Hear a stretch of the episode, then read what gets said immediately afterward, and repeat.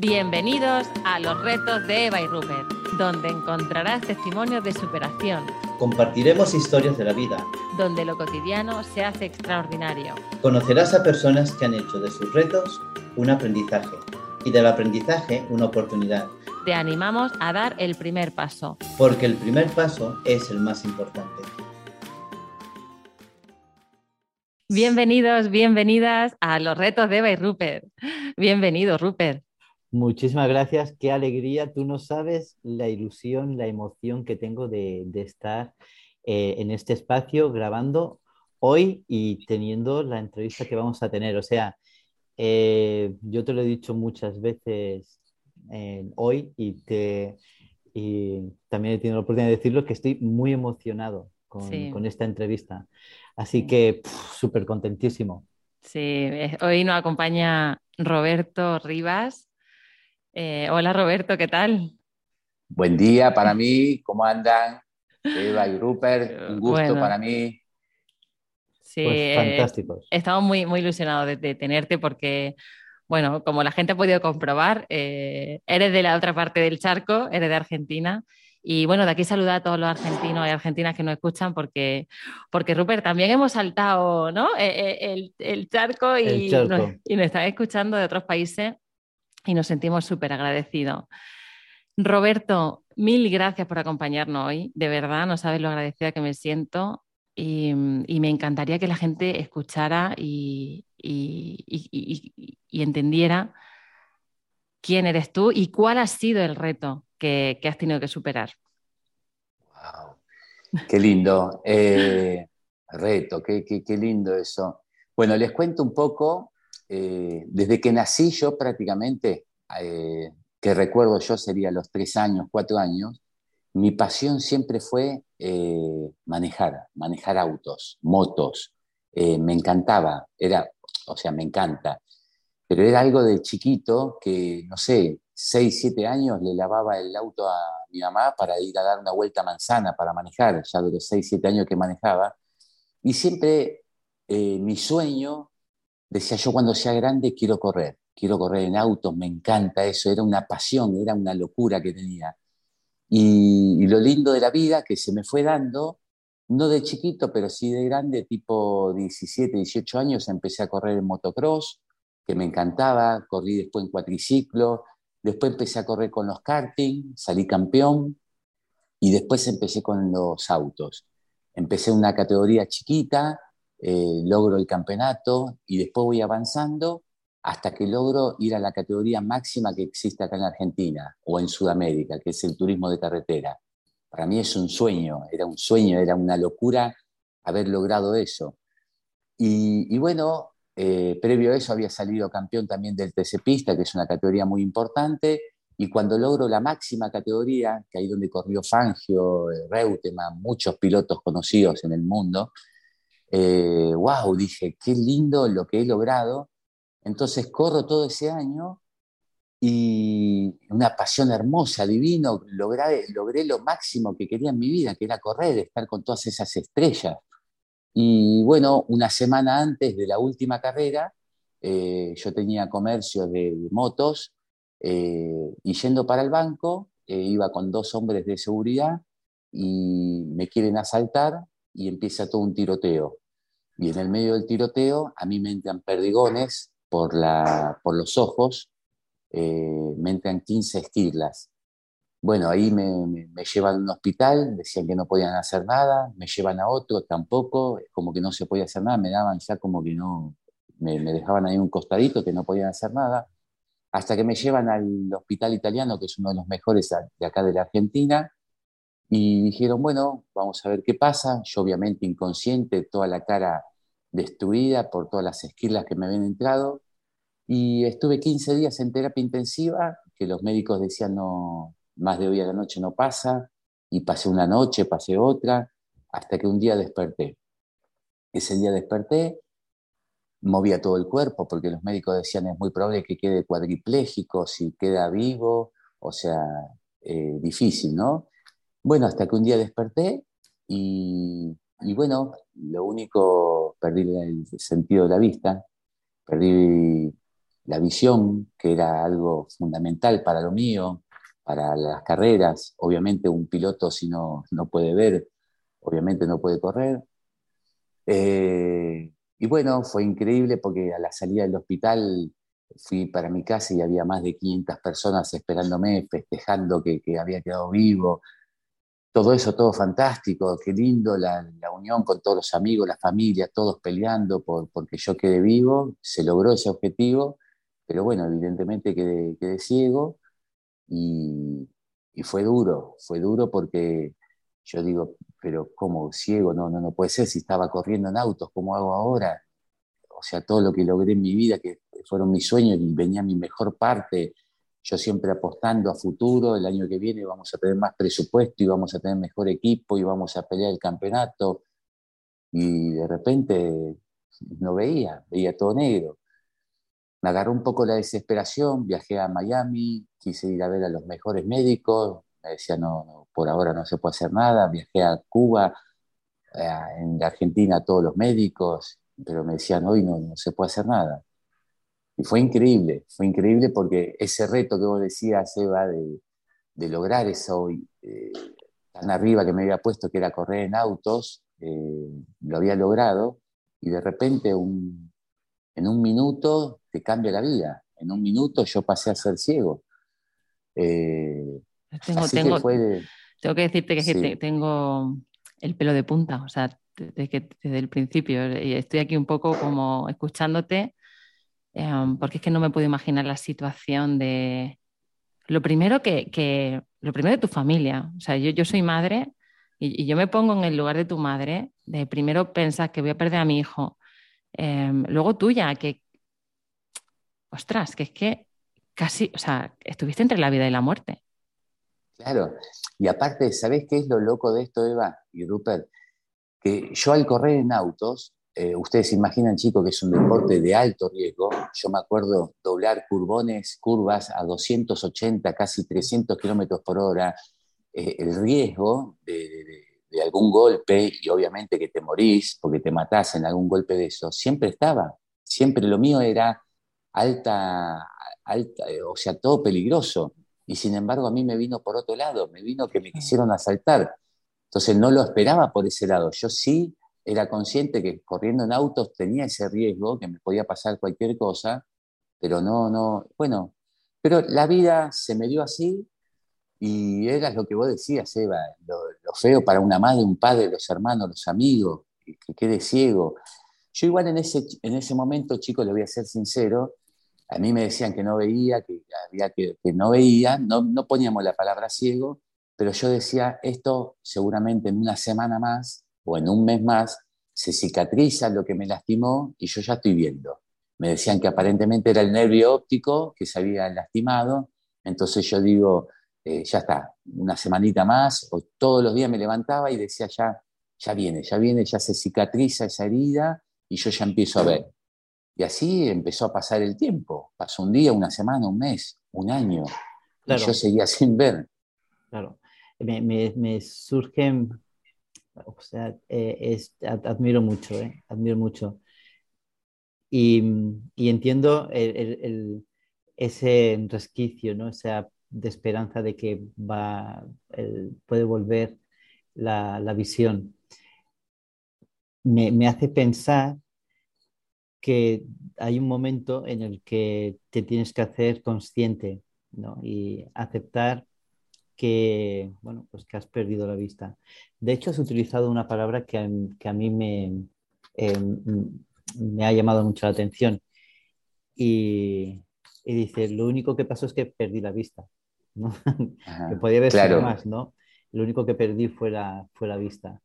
Claro, cuando te haces consciente de, de esto, entonces de pronto en mi mente venía eh, algo como, vale, ¿cómo se vive sin sueños? ¿no? De pronto tienes un sueño que desde los tres años eres consciente que, eh, que te encanta correr, te encanta todo el mundo del motor, eh, logras, logras gran parte de, de tus sueños, estás en el, en el proceso, ¿no? cumpliendo tus sueños y de pronto ocurre esto. Y entonces me viene esta pregunta, ¿cómo, cómo es de pronto no vivir sin sueños, pero me interesa también el cómo es el día después de que eres consciente de que ya no vas a tener más sueños, ¿no? ¿Cómo, cómo es el día siguiente?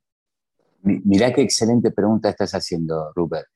Eh, esto que le cuento es cierto, chicos. ¿eh? Eh, yo cuando tengo la, desgracia que me, pasó, fui pasando, como les contaba, día a día, ya recupero la vista, ya está. Yo es como que disimulaba ser ciego, porque obviamente me agarraba del hombro de mi mamá y me llevaba a la oficina a trabajar, me agarraba del hombro de un amigo para ir a comer, me agarraba el hombro de, no sé, de, todo, dependía de alguien para que me lleve. Entonces yo iba a un lugar, me acompañaban, yo agarraba el brazo, entraba y como que disimulaba que yo veía, o sea, es verdad que no veía, me explico, pero yo siempre dependía de alguien. Claro, como que fingía o que ya viene, ¿eh? ya Rupert, olvídate, ya el mes que viene ya estoy viendo, es algo que tengo que pasar, y como que no, no aceptaba eh, la ceguera, no lo aceptaba, es como que decía, no, no, yo no soy ciego, yo sí, toda mi vida vi y olvídate, yo ya, ya voy a recuperar. Y, continuamente iba a muchos lados para ver si lo podía lograr. Pero esto es lo que le quiero contar y es, lo más interesante. ¿Saben cuánto tardé realmente para reconocer, para aceptar mi, mi ceguera? Fueron 12 años. 12 años que me acuerdo me acuerdo que apenas tuve la desgracia, mi primo me había regalado el bastón de los ciegos. Y yo le dije, olvídate, ese bastón, llévatelo, no lo quiero para nada. Olvídate, yo voy a recuperar la vista. Lo dejé a un costadito. Tardé 12 años en agarrar ese bastón. Pero acá viene lo, lo más interesante. ¿Por qué yo no agarraba el bastón? ¿Por qué no aceptaba ser ciego? Yo hasta ahí estaba viviendo el pasado y el futuro. Yo hasta ahí vivía el pasado que yo corría, que veía, que corría, que me encanta. El futuro, ¿cuál era? Que iba a recuperar la vista y que iba a volver a correr, iba, iba a pelear el campeonato, iba a lograr todo eso. Bárbaro, fantástico, el pasado y el futuro divino. Pero no vivía el presente. ¿El presente cuál era? Había quedado ciego. Entonces, cuando realmente me di cuenta de eso, eh, costó, ¿eh? Ojo, difícil, chicos, ¿eh? Digo, pero yo, o sea, cuando reconocí realmente que tengo que vivir el presente, el aquí ahora, el hoy. ¿Y hoy cómo soy? Soy ciego. Entonces, ¿qué usan los ciegos? El bastón para manejarse en la calle. Bueno, bárbaro, vamos a eso. ¿Y por qué no salía? Me daba vergüenza, me daba miedo. Entonces, miren el tiempo que me limité a hacer un montón de cosas por la vergüenza. Y es algo muy importante que esto nos pasa a todos, ¿eh? a mí porque por, mi, por, por, la ceguera, pero a muchos dejamos de hacer cosas por vergüenza, por lo que digan los demás. Yo que tenía miedito, cosita, que digan, uh, mirá, pobre pibe, quedó ciego, eh, mirá, ahora se maneja con el bastón y que te señalen, ahí va, pobrecito. Entonces un día me levanté, y dije, esto no va más, esto de yo siempre depender de alguien para que me lleven, ¿cómo se manejan todos los ciegos? Y yo me acordaba ver eh, ciegos en la calle, cruzar una avenida, una calle, subirse a un colectivo. Digo, ¿por qué no yo? Entonces agarré, me miré al espejo, por más que no me veía, y llorando, me decía, vamos campeón, vamos que tenemos que salir a la calle con el bastón, como todos los ciegos, y tenemos que ir a este desafío. Vamos, animate. Y yo me, mirándome a, así en el espejo llorando, eh, decía, vamos Robert, vamos que tenés que salir, ¿qué tenés? ¿Miedo a esto? Fuiste campeón del automovilismo, ahora tenés que ser campeón de la vida, salí a la calle, rompé esa vergüenza que tenés y vamos con todo, vamos a este nuevo desafío. Y ese día salí a la calle, increíble. Bueno, ¿cómo fue ese primer día con bastón? O sea, cuéntamelo. Estoy muy oh. emocionada ¿eh? de decirte, Roberto, em, de verdad, y bueno, bueno, quiero que, me cuentes eso, ¿cómo fue ese primer día de... No, fue, fue increíble, increíble Eva y Rupert. ¿Por qué? Porque uno lo, lo imagina, o sea, yo antes veía y me, recordaba verlo, pero sentirlo, el bastón, a ver para qué sirve, cómo es, y salgo a la calle, chicos, les puedo asegurar que es un poco con risa, ¿no? Porque ese día me tragué todo, todo, me tragué todas las ramas de los árboles, las rejas que sobresalen de las casas, las veredas que están desparejas. Parecía un borracho yo caminando por la calle tanteándome para todos lados, pero ojo, ojo, volví llorando, llorando, dije, esto no es lo que quiero, no es lo que quiero, pero lo tengo que aceptar. No tengo marcha atrás, no tengo otra alternativa, es esto o esto. Entonces, esa primera vez que me costó tanto, dije, bueno, tenemos que salir por segunda vez y vamos. Y yo ahí lo que hacía, daba vueltas manzanas en mi barrio, sin cruzar calles, iba tanteando. Dificilísimo, pero se podía. Entonces, es como todo, el inicio siempre es difícil de algo, pero una vez que uno eh, lo hace todos los días, de poquito se te va haciendo más, más fácil. Lo difícil fue el día que me animé a cruzar una calle. Dije, bueno, ya por lo menos me manejo bien con el bastón, voy caminando derecho, ahora me tocó, tengo que cruzar una calle. Y, y lo loco que es llegar a la esquina, estar ahí en el cordón, escuchar que no venga ningún auto, porque escuchás todos los ruidos, cuando perdés un sentido desarrollas mucho los otros. Entonces yo capaz que estoy parado en la esquina, escucho los pajaritos, eh, la gente que habla, una máquina que está funcionando, un auto que pasa, una bicicleta, una moto. Entonces, cuando estás parado ahí para cruzar, a ver que esté todo en silencio, bueno, listo, ahora no escucho nada, vamos, y pegar ese primer paso y cruzar, oh, no saben el desafío que fue la adrenalina que sentía parecía como que estaba corriendo en auto. Claro, porque uno dice, va con el primer pie para adelante, y si venía un auto, no tenés, o sea, no puede hacer nada, te lleva por delante. Claro, no lo esquivas, ¿no? no lo podés esquivar, entonces digo, esto no, no es joda, no, no, hay que tener mucho cuidado. Bueno, hasta que me, me fui acostumbrando y, y bueno, fue algo muy loco, pero digo, qué lindo ya no depender de nadie. Estoy en casa, te quiero ir a tomar un café, a una confitería y agarro el bastón y me voy. Yo antes dependía de alguien para que me lleve, che, vamos a tomar un café, y para que no puedo, o mañana, o... y no podía hacer un montón de cosas. Entonces, cuando me di cuenta de eso, descubrí, listo, entonces, a partir de ahí es como que me cambió mi vida, me acepté tal cual como era, tal cual. Yo siempre esto lo digo en las charlas que doy en Argentina, si uno es petizo, si uno es gordo, si uno es flaco, si uno es alto, si es narigón, si es feo, si es lindo, si, como sea, hay que aceptarse, chicos. O sea, tal cual como somos. Y una vez que uno se acepta, eh, yo obviamente me acepté mi, digo discapacidad, que para mí no es discapacidad, es una capacidad diferente, ¿no? Mm. Eh, digo, bueno, acepté esto, bueno, vamos a este, a este reto que me decía Eva, a ver cómo es. Y me encantó, o sea, no digo que tengo que estar contento por haber ser ciego, pero sí tengo que estar contento en esta vida, que yo quedé vivo. Entonces, si yo quedé vivo, ahora me toca vivir esta vida con esta nueva etapa de mi vida, ciego, y bueno, y, me encuentro con un montón de experiencias que tengo que, hacer y me encanta, me encantan los desafíos. Eh, Roberto, me, viene una pregunta eh, a la cabeza y es, hilando todo lo que has dicho, ¿no? Y es, ¿y tú eres feliz ahora? Sí, Rupert. ¿Sabes por qué soy feliz, Rupert? Eh, a ver. Eh, perdóname, antes de, que, me digas, perdóname. Te digo porque a, a, mis clientes, bueno, tanto yo como, como Eva, ¿no? que, tenemos, eh, por, por, a lo que nos dedicamos, tenemos diferentes clientes. Una de las preguntas que hacemos es, ¿qué piensan de la felicidad? Y, y si las personas son felices. Entonces, de pronto rompes tus sueños, rompes todo, se acaba, se acaba tu vida, se acaba, o la proyección de vida que, tenías. Eh, de pronto tienes que aceptar después de 12 años, que, yo imagino que en esos 12 años habrían sido como bastante tortuosos muchos días, ¿no? De, estar de bajón, de decir, vaya asco de vida, ¿por qué me toca a mí? ¿Por qué tal toda, toda la pérdida? Luego tomas, después de 12 años, una decisión ¿no? de, eh, de poder eh, coger el bastón, sales, te atreves a salir y luego de pronto ahora estás aquí y claro, y eres feliz. Sí, excelente la, la, la, reflexión que haces, Rupert. Eh, a ver, yo no tuve un solo día que me haya quedado en cama diciéndome, eh, no quiero vivir más, o sea, porque yo ahí tenía una respuesta muy rápida, ¿eh? o sea, yo quedé ciego, no me gusta, fantástico, tenés dos, dos cosas para hacer. Una, te pegas un tiro, listo, ya está, no sufrí más.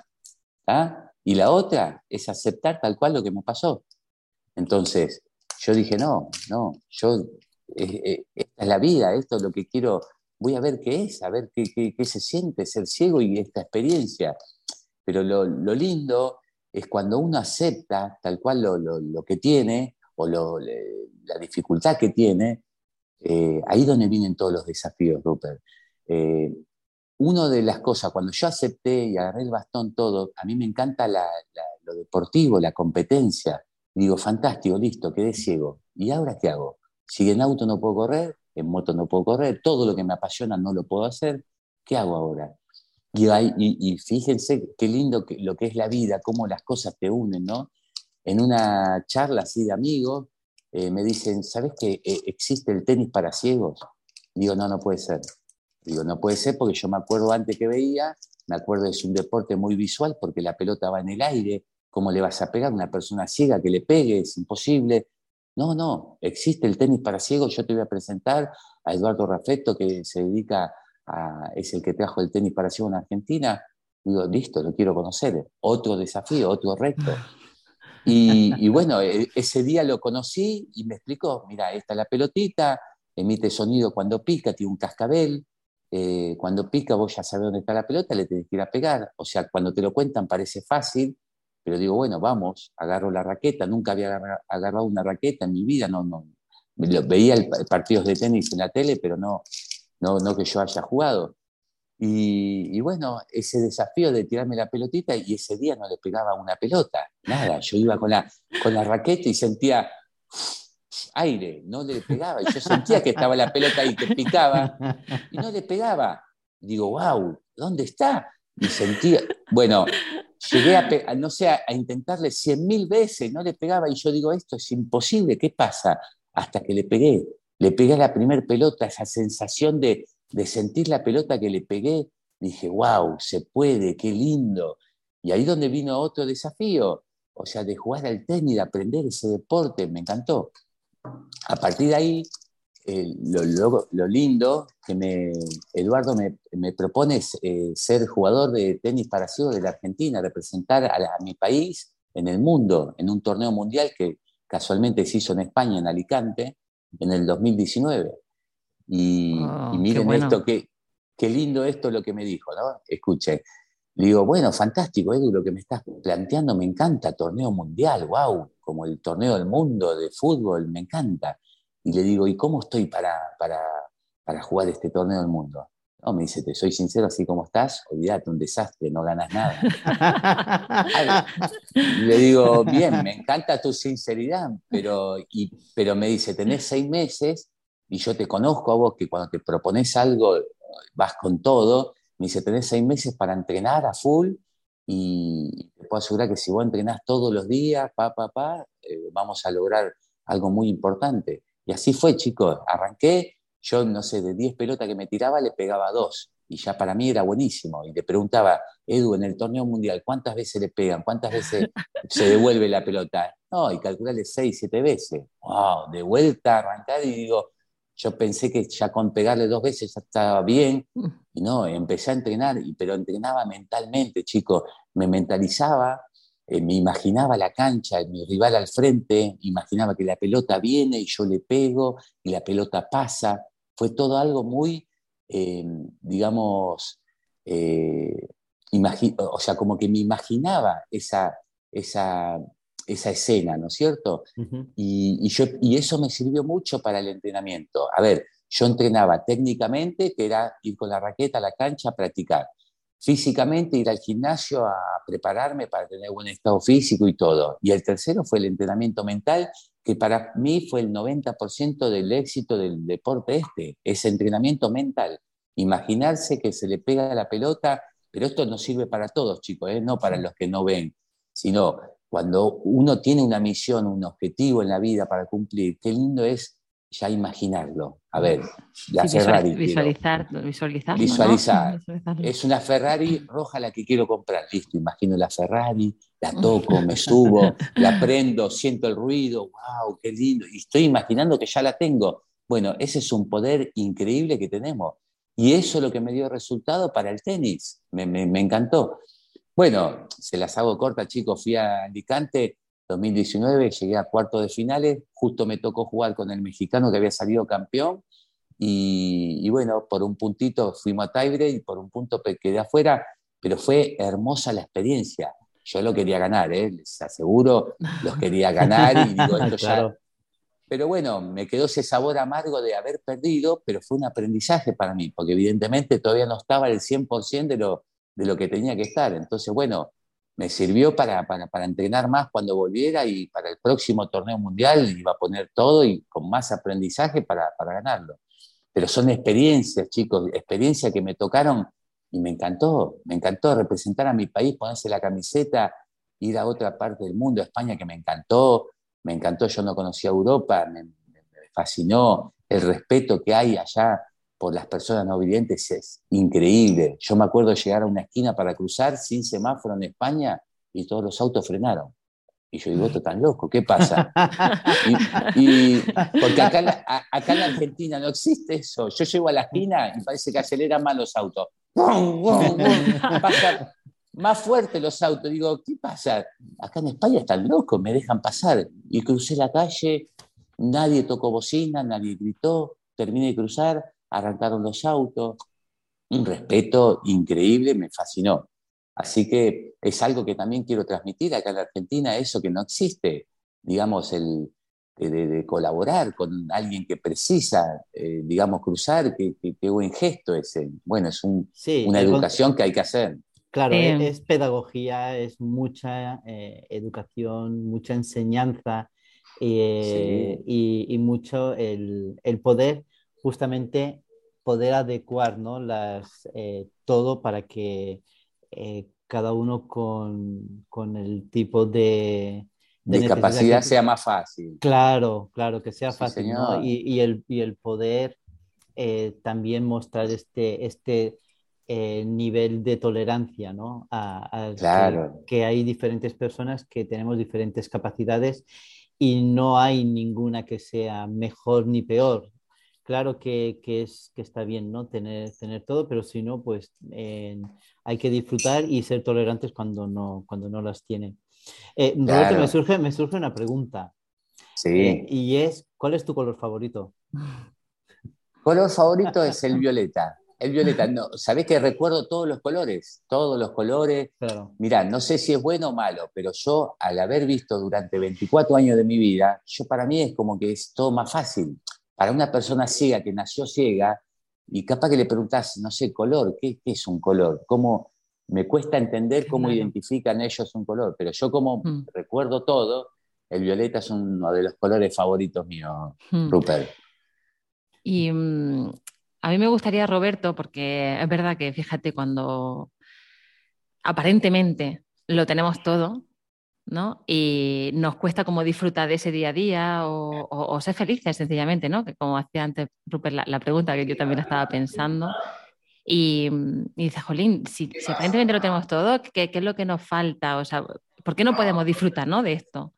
Y entonces yo quería, em, Roberto, que nos dijera o nos diera algunos consejos a, a las personas que lo están pasando mal, porque están perdiendo algo, a lo mejor están perdiendo a la pareja, a lo mejor están perdiendo al trabajo, el trabajo, a lo mejor están perdiendo salud, ¿no? Eh, tú, no sé, ¿qué les diría o qué, consejo, no sé, qué consejo le daría? Mira, Eva, eh, yo siempre lo que digo, yo antes cuando veía, yo me hacía mucha mala sangre por muchas cosas, quizás porque el negocio no vende, porque te peleaste con una novia, tal cual lo que vos estás diciendo ahora. Y, y a mí me pasó algo muy, muy fuerte, entonces yo hoy ya todas esas cosas no me afectan en nada, en nada. Pero, ¿qué es lo que quiero transmitir? Que lo aprendí. Chicos, la vida es hoy. La vida hay que disfrutarla hoy. Yo no digo que no se hagan problemas porque uno pierde el trabajo, pero si buscamos la parte positiva, eh, o sea, yo lo que he descubierto en este momento, en este tiempo, en esta etapa mía, es sacar todas las cosas lindas, lo positivo. Si el, trabajo lo pierdo, es muy probable que me va a venir uno mejor. Este, este trabajo no va más, yo quizás no soy feliz en este trabajo, voy por algo para mejor, para todo, todas cosas. Si mi pareja no va, evidentemente no tenía que ser. Pasé los mejores momentos, divino, todo, pero si no van, no va. Tiene que venir otra persona y voy a ser muy feliz y, quiero imaginarme eso, quiero proyectar eso en mi vida. Entonces, mm. yo lo que, lo que me di cuenta de pedir al universo, todo lo que uno pide al universo lo, te lo pone adelante tuyo. Mira, miren lo interesante que le cuento esto, que es muy loco, chicos. ¿eh? Yo de tanta desesperación que quería volver a correr, quería recuperar la vista, quería subirme de vuelta a un autocarrera y era el sueño que tenía todos los días. Y de tanto imaginarlo, que yo estaba arriba de un auto manejando de vuelta y todo, se me dio algo increíble. Le pedí al presidente de la, de la, de la CPC, que es lo máximo, le digo, Hugo, me quiero subir a un auto de carrera, yo estando ciego, ¿eh? Y me dijo, dale, yo digo, habré imaginado que me quiero subir de copiloto, ¿no? O sea, no de manejarlo. Entonces le, digo, Hugo, eh, pero lo quiero manejar el auto. Si yo dije tan convencido lo que mm. quería, que se me quedó mirando y me dijo, dale, Robert, me gusta, dale. Wow, dije, lo que le pedí es una locura y este está más loco que yo porque me dijo que sí. Entonces dije, wow, dale, sacó un auto del museo que él tiene, que están todos los autos campeones, esta categoría que se corre, en un momento se corrían de a dos, piloto y copiloto, entonces sacó un auto de ahí campeón, de Manuel Moriatis, un amigo mío, y, yo manejando al lado de Manuel Moriatis, estábamos conectados por radios en un circuito, eh, puse el auto en marcha de, los autos que yo corría, sentir ese ruido, digo, no, esto es una locura. Y fuimos, giramos en el circuito a fondo, porque yo me acordaba del circuito, me acordaba de todo, obviamente con la ayuda de él que me iba diciendo faltan 300 metros, faltan 200, parecía como una carrera de rally que el copiloto te va marcando todo.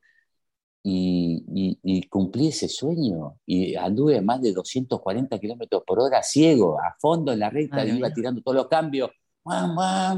Mírenlo en YouTube, está espectacular. Es increíble. No, pero fue entonces yo lo que digo, que todo se, logra en la vida, todo, los sueños se cumplen, uno tiene que estar convencido de lo que quiere, que se puede lograr. Y lo lindo de esto, chicos, lo lindo que ahí donde me abrió otra puerta en mi vida, en mi etapa, en los retos que dice Eva y Rupert, fue que cuando me bajé del auto había 60.000 personas, todos aplaudiendo, chicos, todos llorando, todos emocionados, de lo que yo había hecho, porque aparte de hacer eso hice trompo en la recta, hice unos líos bárbaros, no, sé, no saben cómo disfruté ese momento hermoso. Y la gente decía, está loco, pero miren lo que está cumpliendo. Un ciego que gire con una autocarrera en un circuito y la emoción de la gente, eso a mí me hizo un clic. Yo dije, wow, con esto que hice, que para mí era nada, porque correr en auto era lo que yo hice toda mi vida, y hacer eso, no digo que sea fácil, pero no me fue tan difícil, digo, wow, se puede lograr las cosas. Y la gente me venía abrazada. Yo cuando salí campeón, me habrá saludado, no sé, 500 personas. En ese momento había 60.000 personas que me estaban festejando y yo digo, ahora soy piloto de verdad, que está toda la gente conmigo.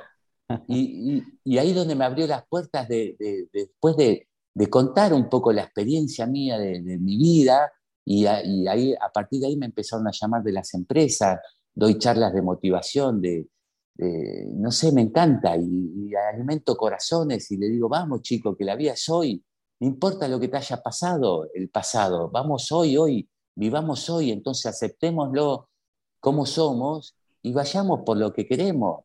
Y obviamente disfrutemos lo que tenemos, porque siempre, un poco iba por tu pregunta, Rupert, ¿por qué a veces no somos felices? Porque siempre estamos mirando lo que nos falta. Siempre, si yo tuviera este auto, sería el hombre más feliz del mundo.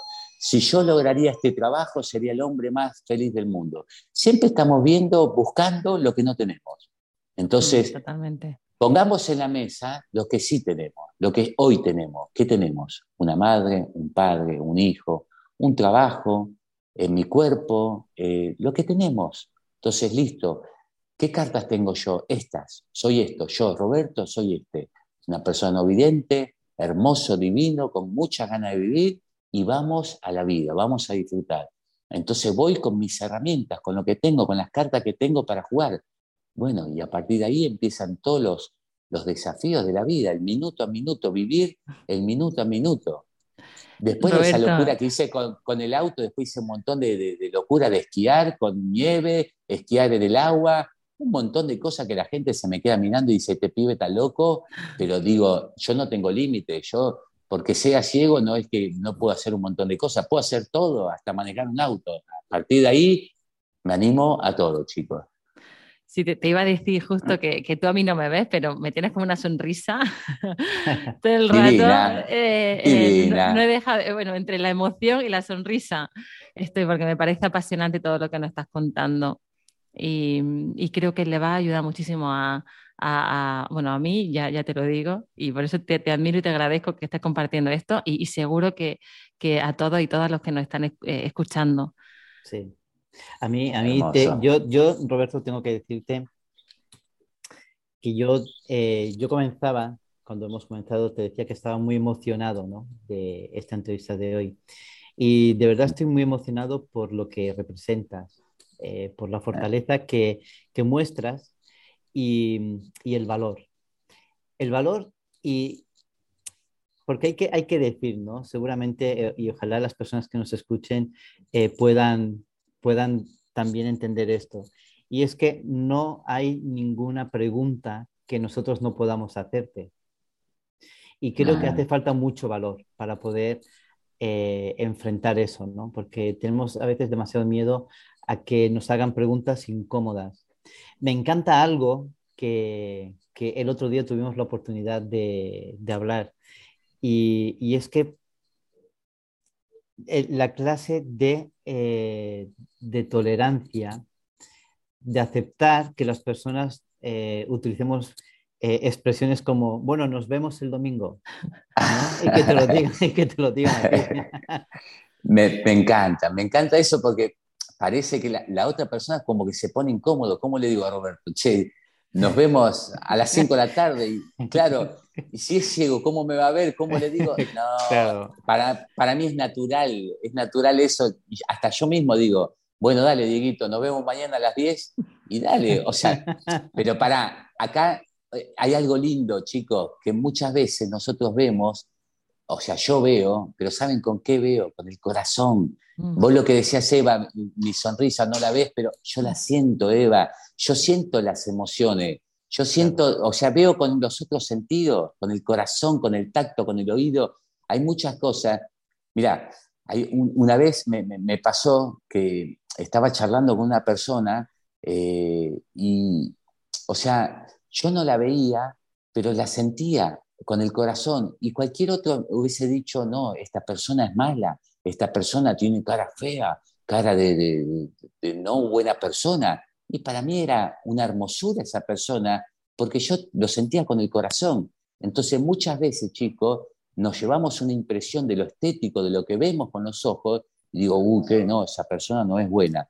Y, es mal, porque cuando la conoces y hablas con ella y te das cuenta que era otra persona, entonces muchas veces nos llevamos esa impresión por lo que vemos.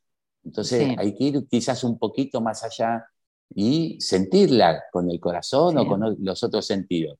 A mí no me queda otra que desarrollar los otros sentidos porque no tengo opción, pero está bueno para los que ven que no se lleven esa primera impresión de decir, esta persona no me cae bien. Primero conocela y después sí, da tu punto de vista, a ver cómo, qué clase de persona es. A, mí me gustaría, eh, Roberto, eh, en, este, en este punto, hacer un poco de, compendio, de, recopilación de algunas cosas que has dicho que me han parecido como espectaculares. ¿no? La primera cosa, el que, el que lo único que perdiste fue la vista. me, eh, lo único que perdí fue la vista. Me parece eh, algo que, que, tiene mucho más significado que, que solamente perder un sentido, ¿no? Eh, el resto eh, toca, toca vivir. Me, ha encantado cuando, cuando cuando has estado hablándonos acerca de, de aceptar. Cuando, cuando nos ocurre algo en la vida, que solamente tenemos dos opciones, ¿no? O bien pensamos que se acabó todo o aceptamos lo que hay. Y cuando aceptamos lo que hay, entonces llega otra frase tuya que me ha, que, me ha encantado, ¿no? Y de insistir y hasta que no salga, no dejarlo. es importante eso, Rupert. Claro. Em, luego, hay, hay una, una, de las cosas que, que, me ha encantado, te digo, eh, Roberto, y es la primera cosa que cuando te he preguntado acerca de la felicidad, la primera cosa es no hacerse mala sangre. Claro. Eh, porque tenemos esa tendencia, ¿no? De enseguida molestarnos con todo, ser impacientes, ¿no? Queremos todo y cuando de pronto alguien pierde, pierde la visión o pierde algún sentido, de pronto tiene que aprender a desarrollar esa paciencia, ¿no? Y, también eh, no hacerse mala sangre, porque cuanto más positivos seamos, cuanto mayor eh, enfoque pongamos en las cosas buenas, más fácil también es aprender y, mejorar. Eh, decías algo que es tremendo y es que la vida es hoy. La vida es hoy. La vida no es lo que fue ayer, ni es lo que será mañana. Tenemos nuestras expectativas del mañana y tenemos nuestros recuerdos de, lo que fue, pero la vida es hoy. Y es hoy eh, lo que en el día que tenemos que, vivir. Y algo que me ha encantado, me ha encantado y, es como la, no sé, si yo tuviese que escribir un eslogan, yo creo que sería esto. Em, vamos a la vida, vamos a la vida. Y creo que, que justamente es esto, ¿no? Eres un ejemplo de, de no aceptar, no vivir la vida. Eh, un ejemplo de, que se puede vivir y que el límite nos lo ponemos nosotros. Nosotros ponemos, pensamos que cuando perdemos algo, pues se acabó nuestros sueños, pero em, vamos a la vida. Y me gustaría que Eva, pues Eva, lánzanos el reto para, esta semana, por favor. Sí, la verdad es que Roberto me ha inspirado tanto que, que voy a lanzar el reto, pero hay una cosa que me ha gustado mucho que tú ahora comentabas, Rupert, al final, ¿no? Que, y, al hilo de lo que ha contado Roberto, hablando de los sueños, ¿no? Eh, Roberto, tú tenías un sueño, pero ahora tiene otro, ¿no? Quiero decirte, ser campeón del tenis, ahora, ¿no? Con otro deporte, eh, conociendo mundo. O sea, creo que no tenemos que. Es verdad que quizá algunos sueños. Em, bueno, yo no diría que se acaban, ¿no? sino que gira, ¿eh? Pivotas, como decía Ángeles Solar, ¿no? Y, los reconduce y, ahí siguen, ahí persisten, ¿no? Y, ¿por qué no seguir soñando? Sí. Eh, eh, bueno, yo el reto que tiene, o sea, el, reto de hoy tiene que ver con lo que todo el rato ha estado hablando Roberto, que es sí a la vida, sí al vivir, sí al hoy. Y, y el reto consiste en hacer algo hoy por y para mí. Eh, no para agradar, no para gustar, no para el otro, para la otra, no, para mí. Hoy sí voy a hacer algo para mí, para mí disfrute, para mí bienestar, para conseguir eso que sí quiero, yo, para mí, por mí. Roberto, qué bonito es tenerte aquí, de verdad. Gracias. hermoso, Qué, qué, hermoso, Eva, el reto que pusiste. Porque es verdad, es verdad, chicos, muchas veces hacemos cosas para los demás, ¿no? Porque esto le gusta a mi papá, esto le gusta a mi mamá, esto es todo, o sea, es la familia, lo más lindo que nos tocó, ¿eh? hermoso, mucho amor.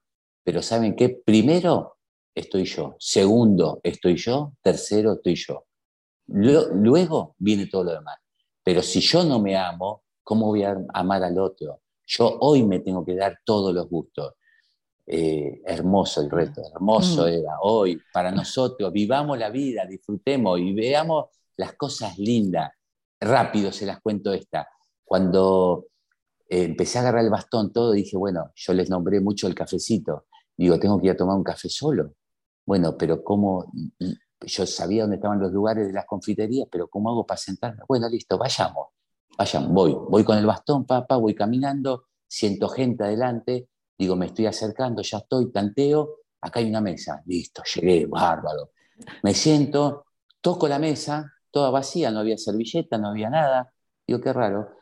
Me siento ahí un rato, el mozo no venía, levanto la mano, pensando que estaba el mozo para ir para que me vea, nadie venía. Cinco minutos, nadie me daba bola. Digo, qué raro esto.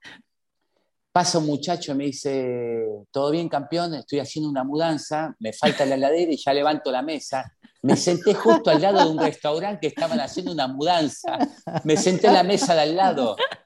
Digo, uy, disculpa, pensé que estaba en la confitería. No, pero yo en ese momento, chico, me sentí incómodo por lo que había hecho, pero hoy me río, hoy me río de las cosas que me pasaron.